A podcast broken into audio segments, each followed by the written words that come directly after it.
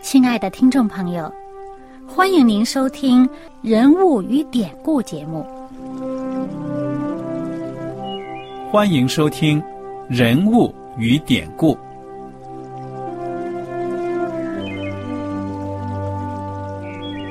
听众朋友们，当你读圣经的时候，不知道有没有过这样的想法？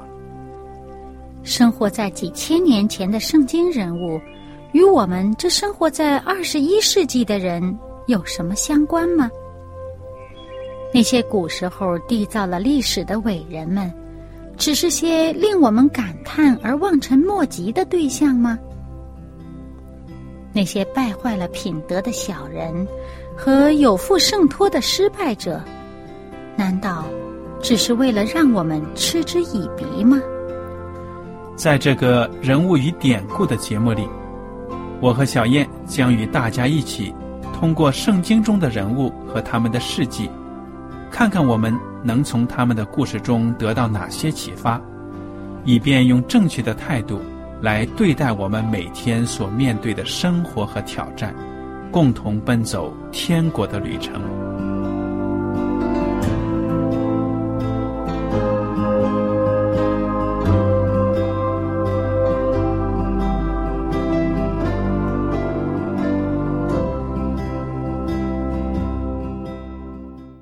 听众朋友们，你们好，我是艾德，我是小燕，大家好，很高兴呢，我们两位又能跟大家一起来研究圣经当中的故事了。我们上一讲呢，讲到了雅各一家就这样子浩浩荡荡的呢，搬到了埃及去住。那么人家的儿子呢，约瑟是当宰相的，所以就按照这个法老法老王的这个。建议呢，就把他们安排在隔山地，而且呢，把埃及最好的地方呢，也搞到一块呢，让他们的家属住在那里。那么父子相见都是非常快乐的。这一章呢，我们从四十七章十三节开始，就讲到呢，当时描写这个饥荒呢，又。非常的严重，恶化了，可以说是这样，对不对啊？小燕给我们讲讲故事。那么，当这个呃雅各一家来到埃及的时候呢，是饥荒的第二年。那么，接下来饥荒延续到第三年的时候呢，相当的厉害了。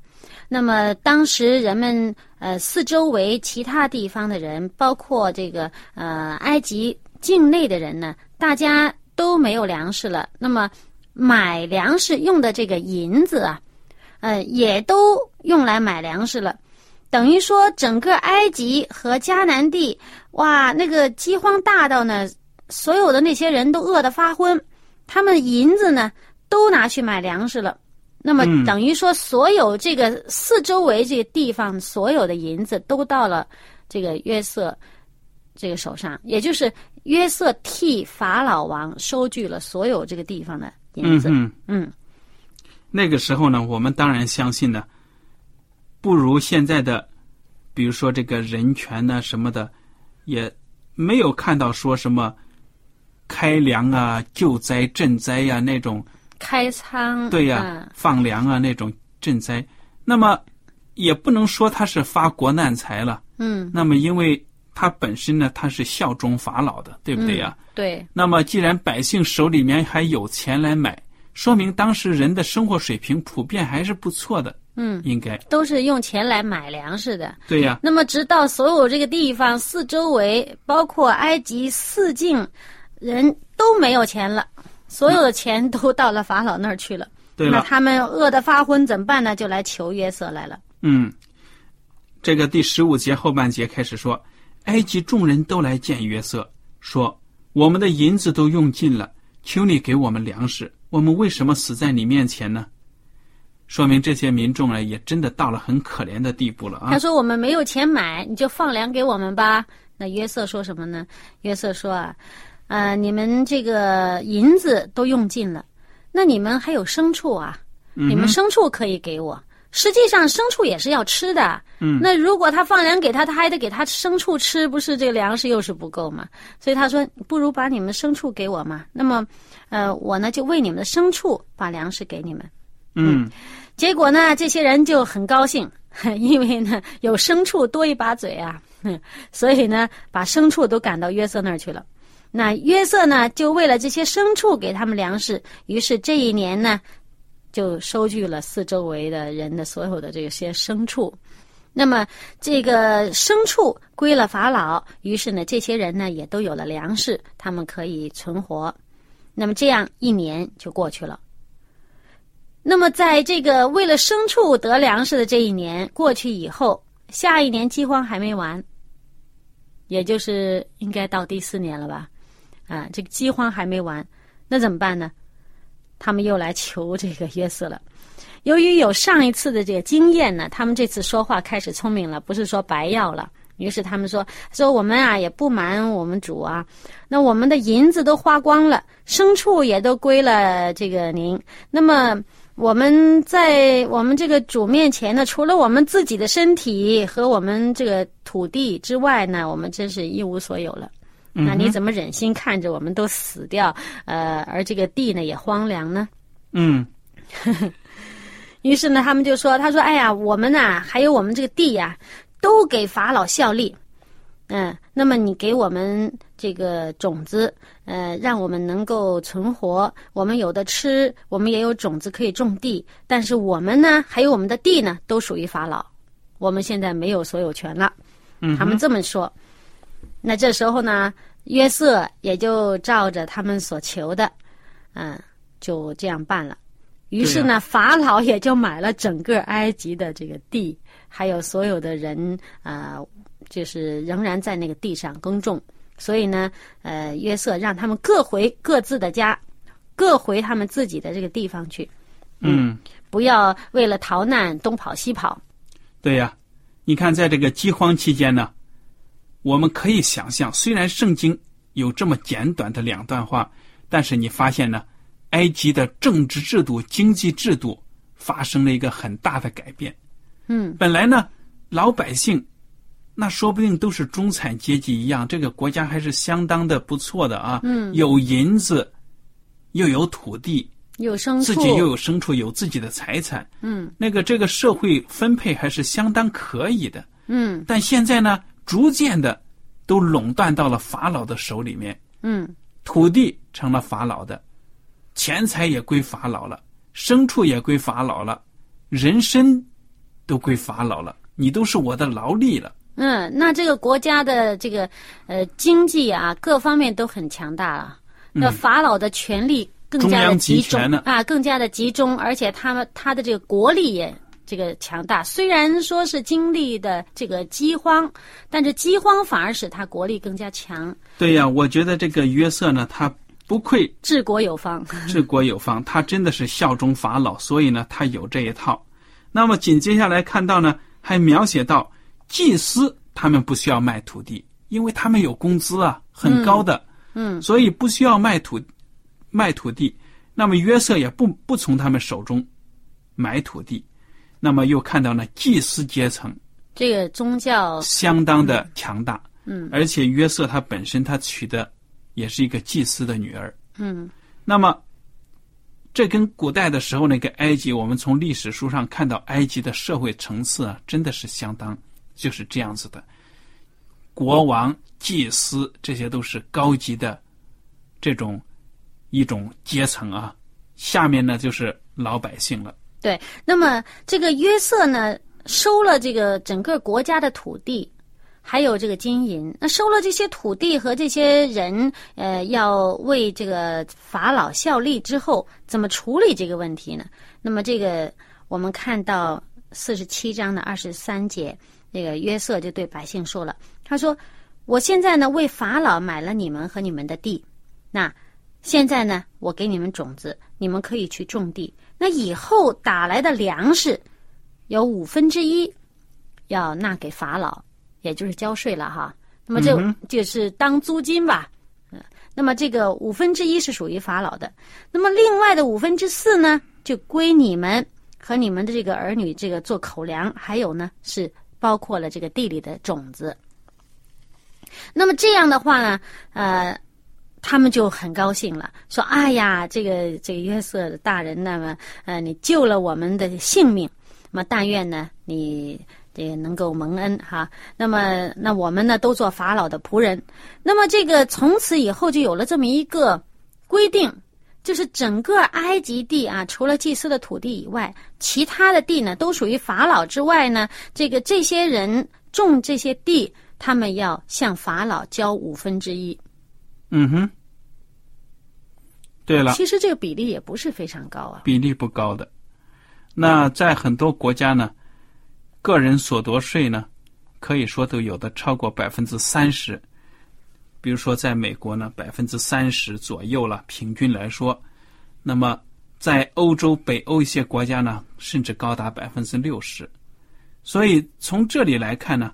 当时的这个埃及，它的税收制度呢，从比例上来说还是可以的，蛮合理的。嗯，而且呢，对人的这个生活，你努力，你得的多，那你们交呢，也不会说因为你努力你就交更多的比例。其实并不是，那只是呢啊，你就是按照同样的这个百分比。你就交五分之一就可以了，那不像欧洲有些有点劫富济贫那种哈 哈，那么你赚的多，你交的这个比例就高哇，超过一半，嗯，那赚的少的有的就根本就不用交，嗯，那他这个不是，他是那让人家努力嘛，免得那些呃有些人两手摊开，我反正没钱，我也不工作，我就吃救济，那他就不会不会吃大锅饭，那你只要努力，你努力得的多，你自己也多，嗯哼。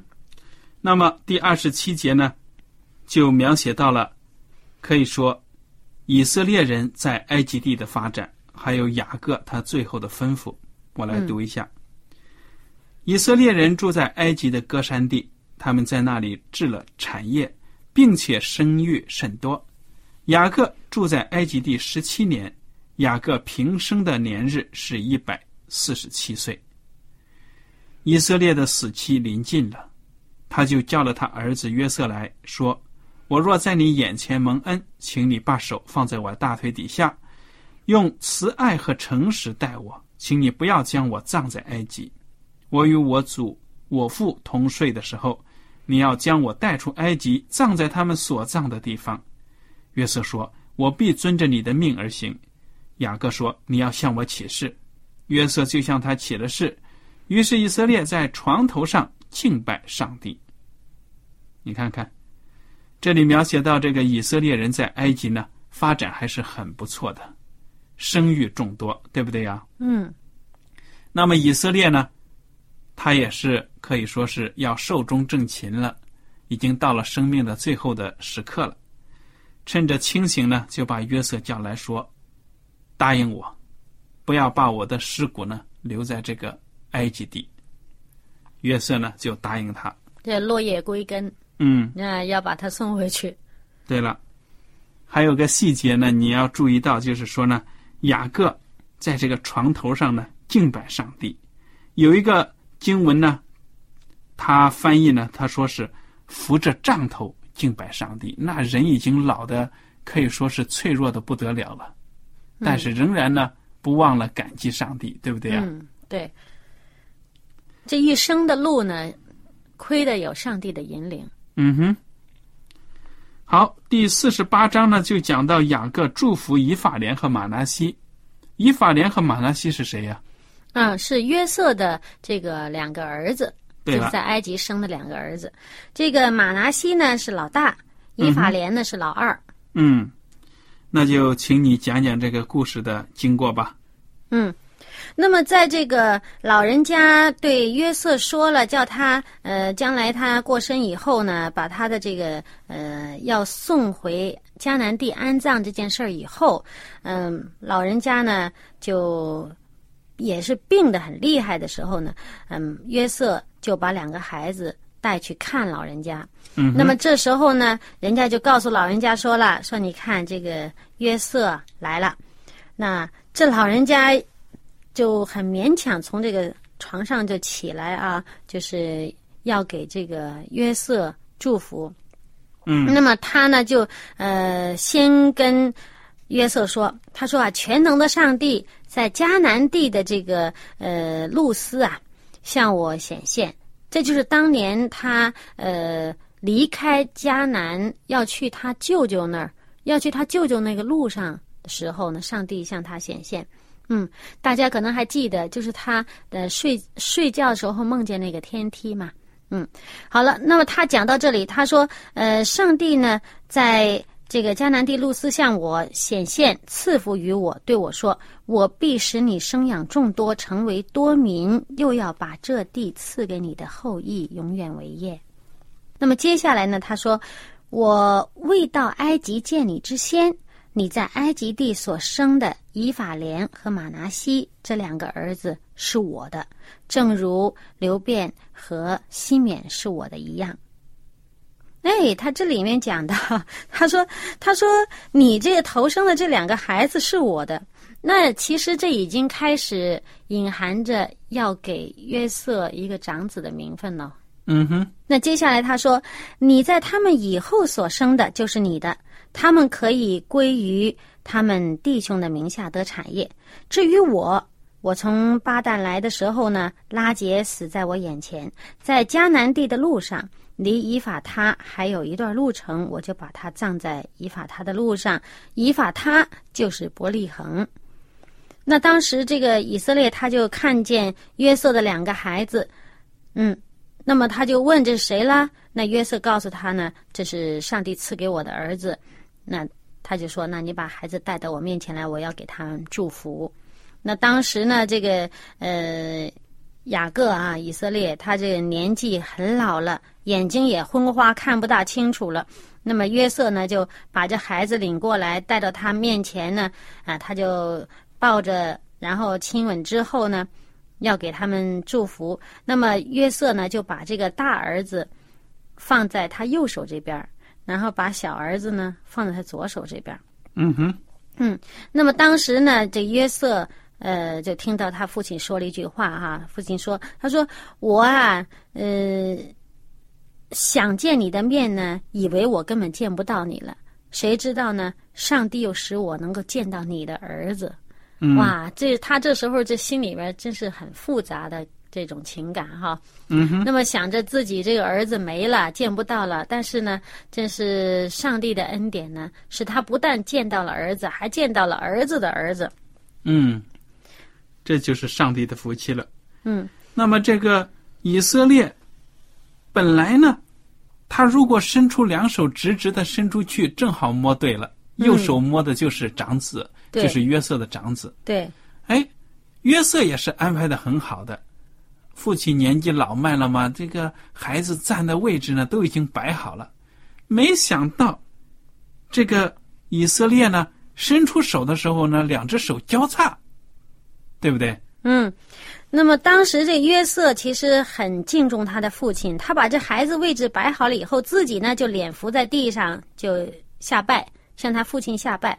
那他父亲呢就给他祝福的时候呢，这两个手呢就交叉着，就刚刚好把右手呢放在老二头上，那把左手呢放在老大头上。那我们知道古时候人呢，这个以右为大嘛。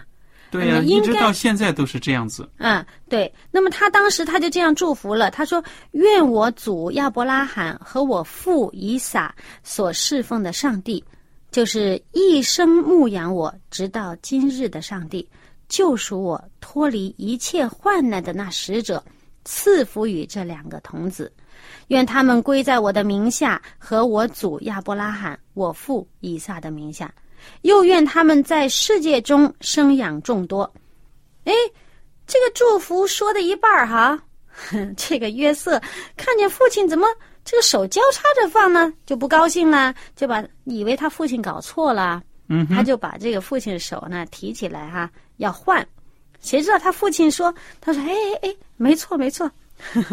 嗯哼，对呀，他父亲就说呢，我知道我知道我儿我知道的，啊。其实你以为我老糊涂了，其实我没有，对不对呀？大概就这意思。对，那个约约瑟一边提他的手，一边说：“啊，这个才是长子，你右手应该放在长子头上。”这老人家就说：“啊，对对对，他也必定能够成为一族，也必定昌大。只是呢，他的兄弟将来比他还大，他兄弟的后裔要成为多族。嗯，那说完这段话以后呢，他又继续给他祝福，继续给这两个孩子祝福。他说：“以色列人要指着你们祝福说，愿上帝使你如以法莲、马拿西一样。”嗯把以法莲放在前头。那么这样子看来呢，说实在的，这就是圣灵的带领了，对不对呀、嗯，对，那你说你一个老人家，他本身呢，我们看起来觉得，哎呀，真的是不是年岁大了，这个记性不好啊，怎么的，眼睛看不清吗？但人家说我不糊涂啊，嘴里还说我真的不糊涂，我知道我做的是什么，这就是不是他人所能发出的预言了，这就是圣灵的感动了。而且事实上也确实是这样。嗯，这个以法莲，呃，将来是作为一个以色列这个一个为为首的这么一个身份来出现在以后的经文当中。那么我们继续看下面，雅各的祝福，雅各呢就把他的孩子们都叫来了，因为他知道他岁日这个年岁不多了，对不对呀、嗯，那么在他把这个孩子都叫来之前呢，呃，他先跟约瑟说了一段话，就是在祝福了约瑟的两个儿子之后，他说啊，我呢要死了，但是上帝呢必与你们同在，领你们回到你们列祖的地方。就是说我们现在是在埃及嘛，那么我们呢会回到迦南地去。他说，并且我从前用弓用刀从亚摩利人手下夺的那块地，我都赐给你，使你比众弟兄多得一份。他这里就是把他在这个迦南地，他特别指定的一块地呢，要特别的给这个呃约瑟的子孙，也就是以法莲和马拿西。他说把这个地多给他一份，使他比众弟兄都多得一份。在这里就已经清清楚楚的说，他得了这个长子的名分了。嗯因为呢，在这个呃这个以色列人这个长子的这个权利上面呢，这长子除了有这个继承富家所有的声誉呀、这个权位呀，这代表整个家族的身份，代表这属灵的一个领导的这么一个身份之外呢，他在这个产业上呢是得双份的。嗯所以在这里，他就额外给约瑟的子孙多一份产业。嗯。